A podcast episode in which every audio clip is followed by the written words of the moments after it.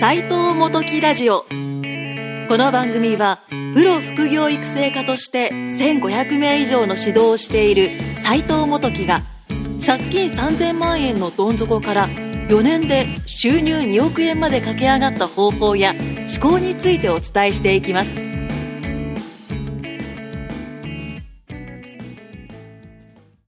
どうも、斉藤元樹です。こんにちは、インタビュアーの伊勢正宏です。斉藤さん。はい第6回目の第6斉回、藤。今日大雨ですね、今日。大雨です。 すごい雨が降ってます、今日は。はい。今日は第6回目の斉藤元樹ラジはいオなんですけどもも、う6回目ですか。もう6回目です。結構、あのー経ちましたね。結構経ちましたね。はい。かなり、あのー、1回目から好評で、はい1、2、3、4、5と、毎回好評なんですけど、はい。はい。なんか僕お話を聞いてて、はいあの思ったのが、はい。あの、斎藤さんって、はい。その若くから、もはうい今までずっとこう成功されてきてるわけじゃないですか。うんで、考え方も、はい。なんか、どこでこんなことを教わったんだろうみたいな考え方はいはいも、はいはいはいあの、身についてるし、はい。なんかそれをこう思ってたら、斎藤さんってはい、どうやっはてい、そういったチャンスを掴んできたのかなと。どういう転機があって、あー今の、あのーなんていうんですかね、成功があるのかなとうー。ん。その斎藤さんの思う、はい。チャンスを掴む人はいっていうのは、どういう人なのかっていうのを、はいなんか斎藤さんの実体験をもとにだったりとあーはかい、斎藤さんが見てきた人、はい。の、あの、あ、この人はもう、ち絶対成功するな、チうんャンス絶対掴むなっていう人っうて、どうんいった人なのかなっていうのをう、ん。お話聞きたいなと。はいはいはいはいはい。やっぱり、あの、チャンスに恵まれる人の共通点ってことですよね。まそうあ、。すごく言うと。チャンスに恵まれてる人の共通点です。えっと、で言うと、はい。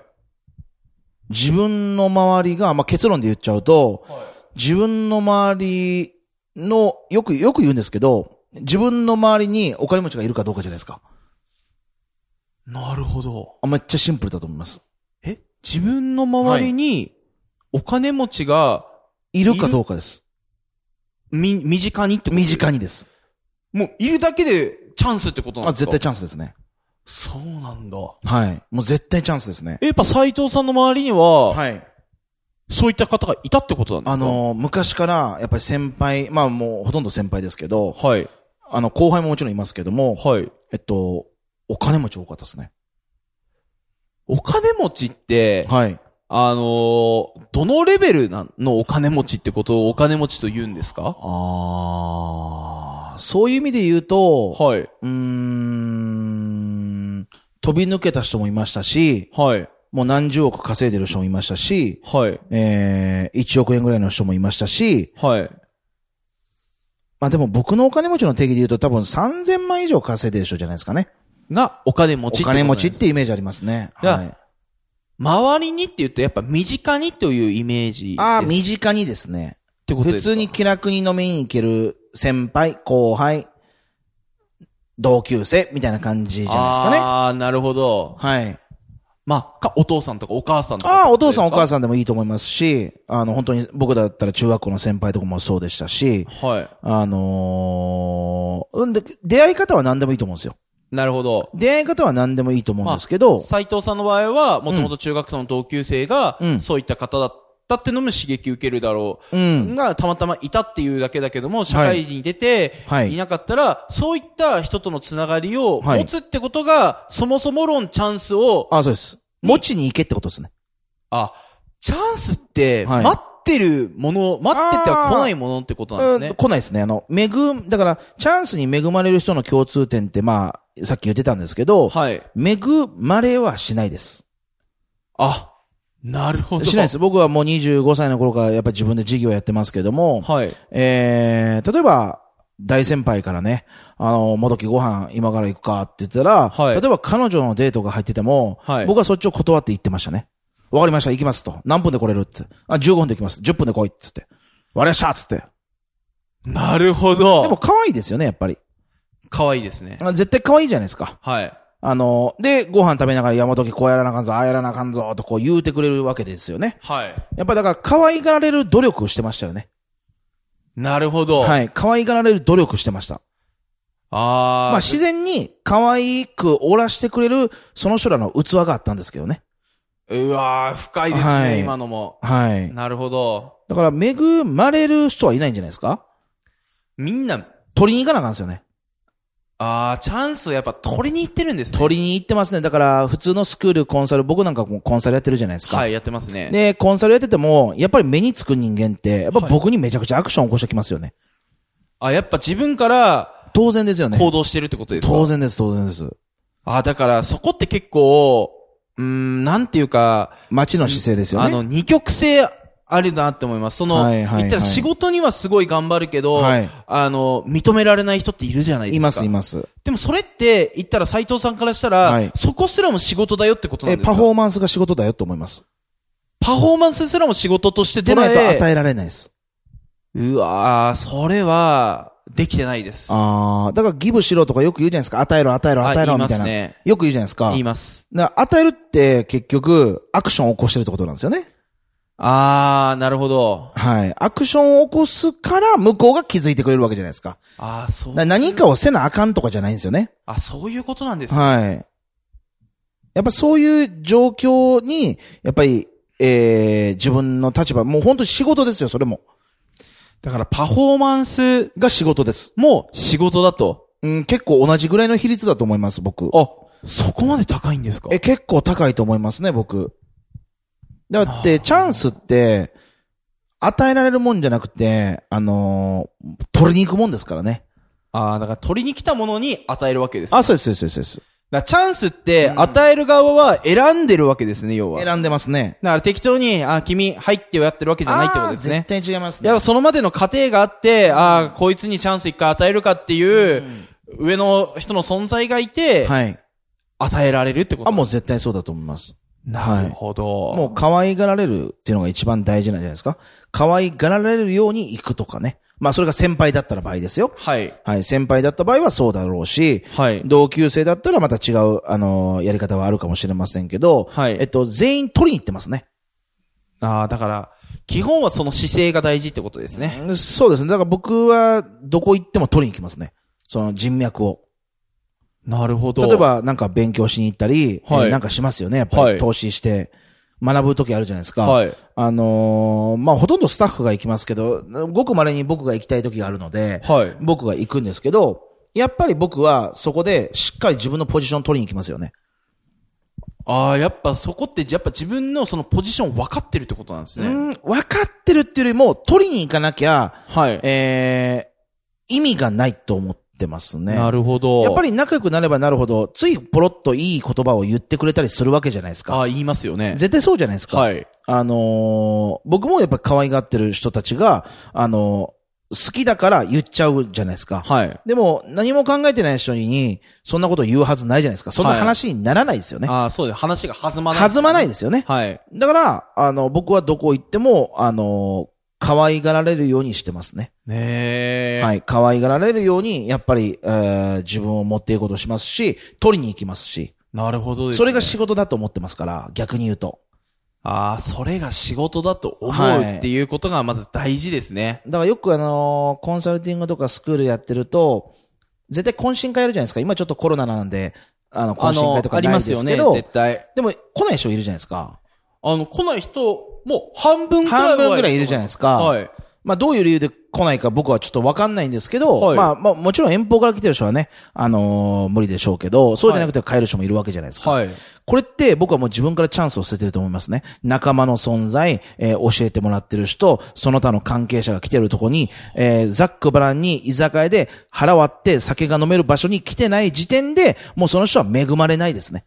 じゃあそれでいくと、何をチャンスかって、あの、わかる人っていうのが、まず大事ってことですね。あ、もうめちゃくちゃ大事ですね。めちゃくちゃ大事ですね。ああ、なるほどですね。で、斉藤さんが思うチャンスっていうのは、はいやっぱ、基本は、やっぱこの人との間、あ、もうそうですね。ね、こう生まれるわけですね。あ、もう絶対そうですね。で、この人付き合いで、生まれる。あ、もう絶対そうだと思いますあー。だから人付き合いするときには、服装もしっかりちゃんとしてなきゃいけないし、汚い格好してたらダメですし、はい誰も高いものを着ろとかそんなんじゃないんですけど、はいちゃんとした身なりでやらないと、誰も紹介してくれないよって思いますし、斎藤さんよくおっしゃいますもんね。僕そう言いますね。 あの、言いますね。はい。すごい言いますよね。身なり、い。はい。髪型、はい。靴、はい。言いますよね。言いますね。なるほど。高くななくていいって僕言うじゃないですか。言います。あの、ちゃんとしなさいって言いますよね。言いますね。ちゃんとしてない人間が稼ぐことって絶対ないんですよね。でもそれって紐解くと、はいちゃんとしてない人間には、はい。あの、チャンスが回ってきてない、あ、来もなういってこと回なってこないですね。だから人から紹介をされないってことなわあ、けです。っされないです。そんなやつはしないですね。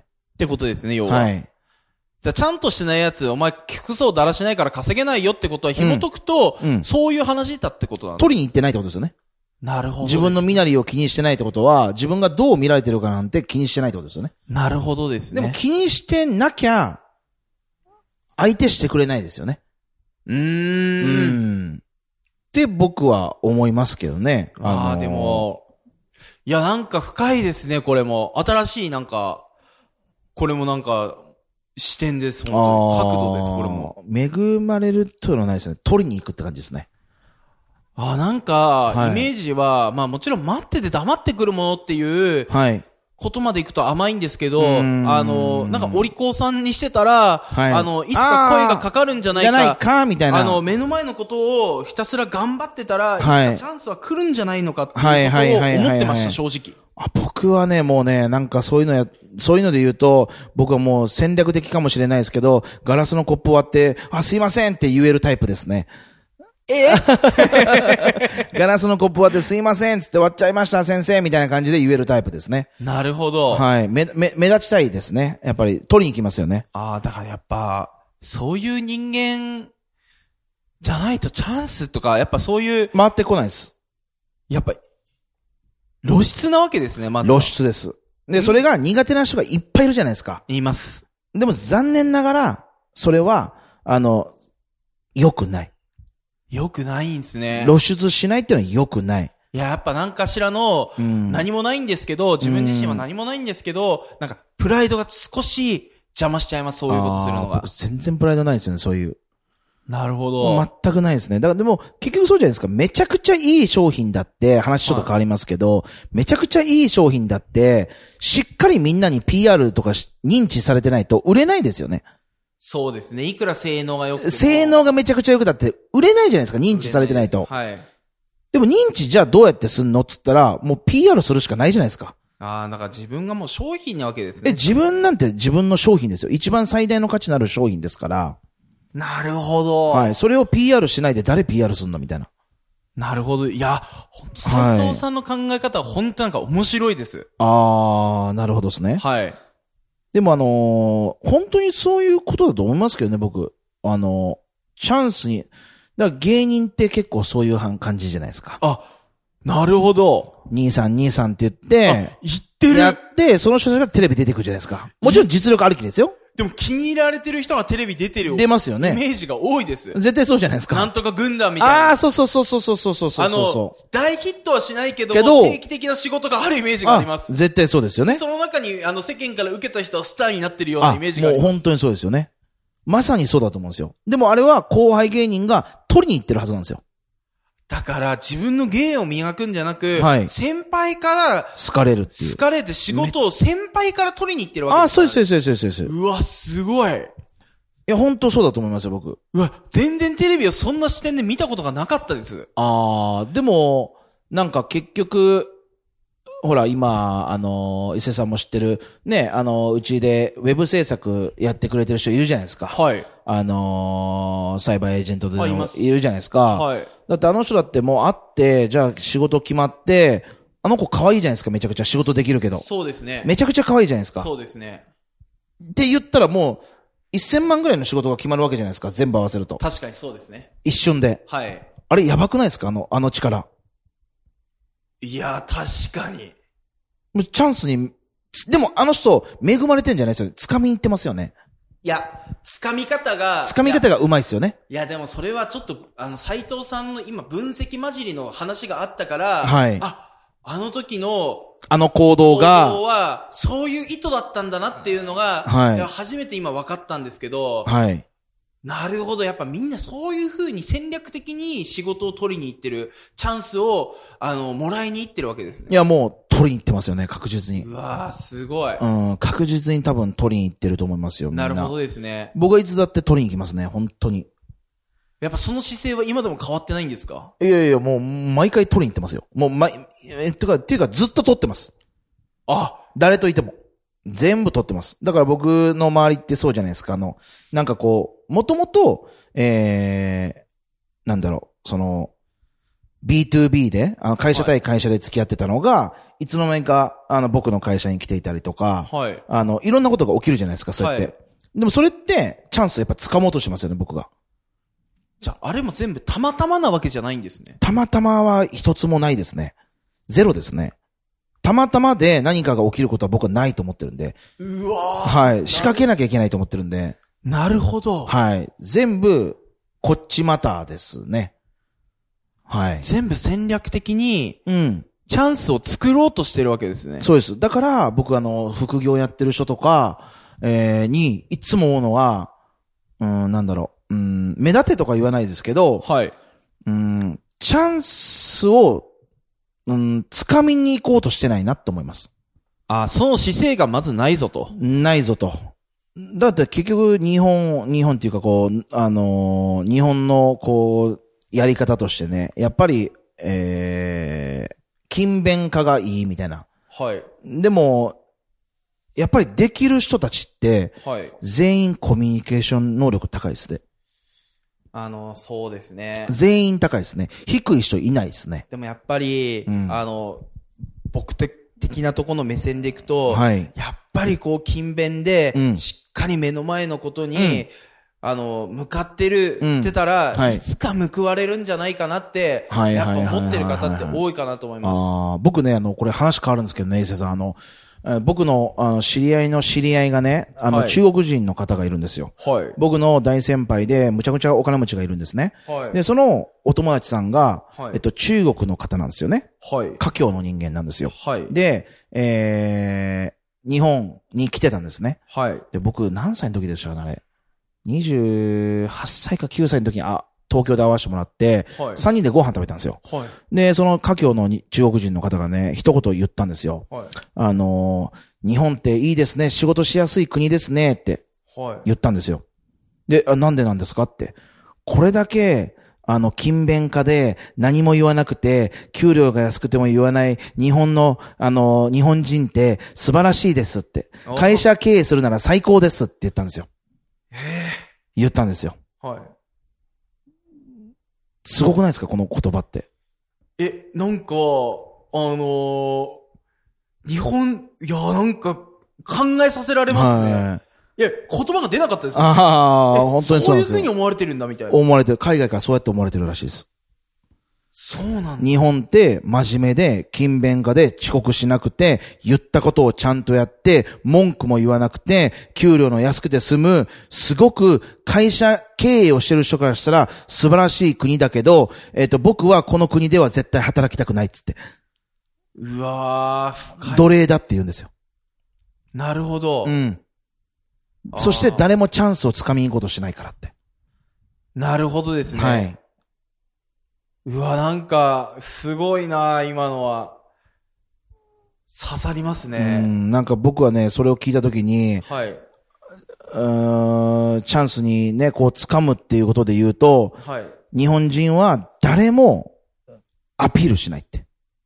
なるほど。もう海外行くとアピールの、アピール合戦だと。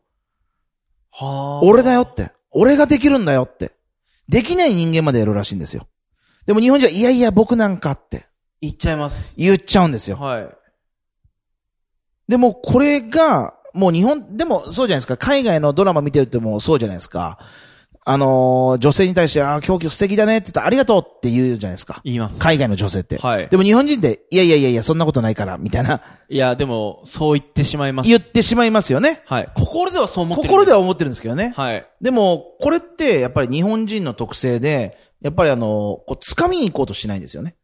なるほど。はい。掴みに行こうとしないので、あのー自分でプロモーションというか、こう、PR しないんですよね。はい。これは、すごく今から副業とか専業をやる方にとっては、すごく、あの、つけてほしいスキルです。スキルです、これ。ああ、これはスキルのうちに入るんですね。やっぱスキルですよね。なるほどな。スキルだと、人間力を高めるスキルだと思います。はいだ。からやっぱりこう、そういうのがあるんじゃないですか対人関係どうやっていくかとか、はい。あの、っていう学びのスキルの学校もあるじゃないですか。は、あ、絶対ありますね。あるじゃないですか。はい。あの、そういうのじゃないですかね、やっぱり。ああ、いやでも、なんか、すごい自分の今までこう、なんか、価値観がすごいぶち壊されましたね。このたった10分間くらいの時間ああ、なるほどですで。ね。やっぱこういう、あもう勤勉でいつかはチャンスって巡ってくるんじゃないのかなって。んで、そのチャンス、来た時に全力で迎えるように、今頑張ろうっていうはのいが、はいやはっいぱ僕の思考だったんですよあー。でも今この斉藤さんのたった10分のこはいの言葉、経験で、すべて僕の価値観ぶっ壊されました、本当にな。るほどですね。あの、はいもう、みんなで掴みたいですよね。掴むための動きをしたいですよね。ほんとそうですね。はい。いや、今回もすごいお話でした。いやいやいや。やいや、本当に、あの、こう、答えになってるかどうかわからないんいですけどねや。、めちゃくちゃ答えになってると思います。多分これ聞いてる皆さんも、すごい納得したと思います。やっぱ斎藤さんの話って、はいそう、腑に落ちます。あははそうですかね。はい。やまあ、結構、全部実践ベースの話なんで。っぱ、あの、自分が全部経験してる、そのなんか、また聞きとか、誰かの聞いてやったことのない話とかじゃなあーそうくですねもう自分がもう生で感じて実際やってきたことをダイレクトに伝えてくれるんで、はい。すごい伝わりやすいですね。本当ですかあの、はいそれはもう、すごい嬉しいですね。本当にいや、でも皆さんもそう思ってるんじゃないかな。いや、もう本当に、そう言われるとまた7回目もやっちゃいますけどね。 7回目もありますか はい。じゃあこんなところですかね、6回目は。そうですね。今日もちょっと長くなってしまいましたけども。ああ、今日も貴重なお話、ありがとうございました。あ、今日もありがとうございました。じゃあまた7回目も、はい。ぜひよろしくお願いしまわす。かりました。よろしくお願いします。ありがとうございあまりしがた。とうございました。斉藤元木ラジオをお聞きいただきましてありがとうございました番組紹介文にあるホームページにアクセスしていただくと番組で紹介しきれなかった収入2億円稼ぐ方法や思考についてさらに公開していますぜひご覧ください